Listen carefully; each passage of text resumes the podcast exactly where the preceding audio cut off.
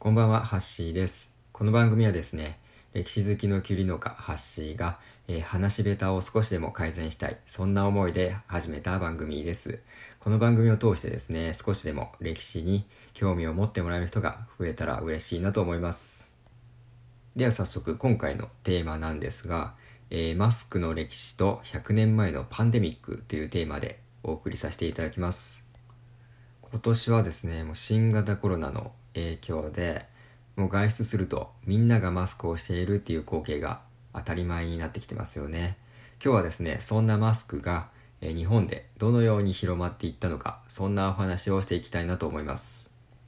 まずですね、日本でマスクが導入され始めたのは、え明治の初期の頃のことだそうです。当時はですね、今みたいに風邪の予防っていう用途ではなくて、主に工場での作業で粉塵よけとして使われていたそうです。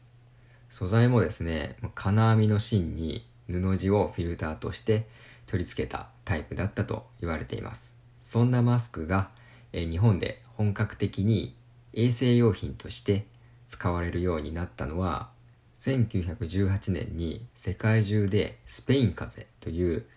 えー疫病がですね大流行したことがきっかけでしたこのスペイン風邪というのはですねスパニッシュインフルエンザとも言われていて、え世界中で約5000万から1億人もの人々が亡くなったそうです。日本国内もですねえ人口の約40%の人が感染して約45万人もの人がこの病で亡くなったそうです。医療現場からも感染者を出して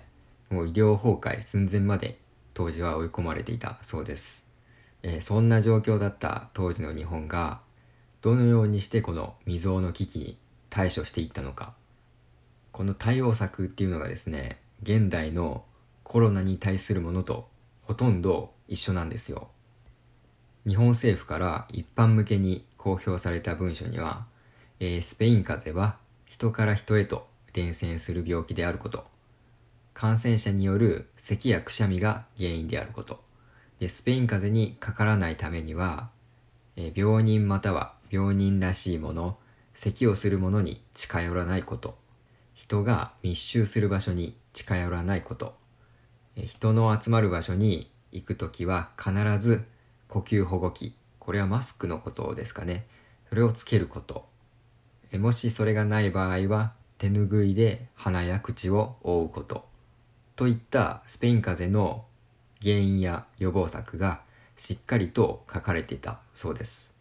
もうこのマスクをつけるとか密を避けるとかそういうのは本当に今の現代のコロナに対するものと変わらないですよね。でこのスペイン風邪をきっかけに現代と同じくマスクの需要が高まってですね価格も高騰して生産が追いつかなくなるくらいだったそうです。でちなみにこのスペイン風邪は、まあ、第2波も含めておよそ2年にわたって流行したんですけどそれがどのようにして収束していったのか、まあ、それは予防策を徹底したっていうのも理由の一つなんですけどウイルスが日本中に広まっていって多くの人が感染したことによって人々の間に免疫抗体ができたためだと言われています、まあ、どんな疫病もですね必ず終わりがやってくるんですよね。スペイン風邪も今回のコロナ同様世界中の経済に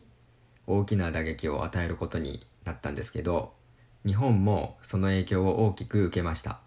だけどそんな中で新たな文化が生まれて不況を乗り越えてきたそうです。コロナ収束後の世界をどのようにして生きていくのか。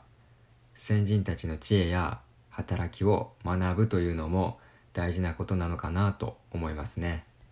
ちなみにですねマスクは昭和に入ると再びインフルエンザが大流行して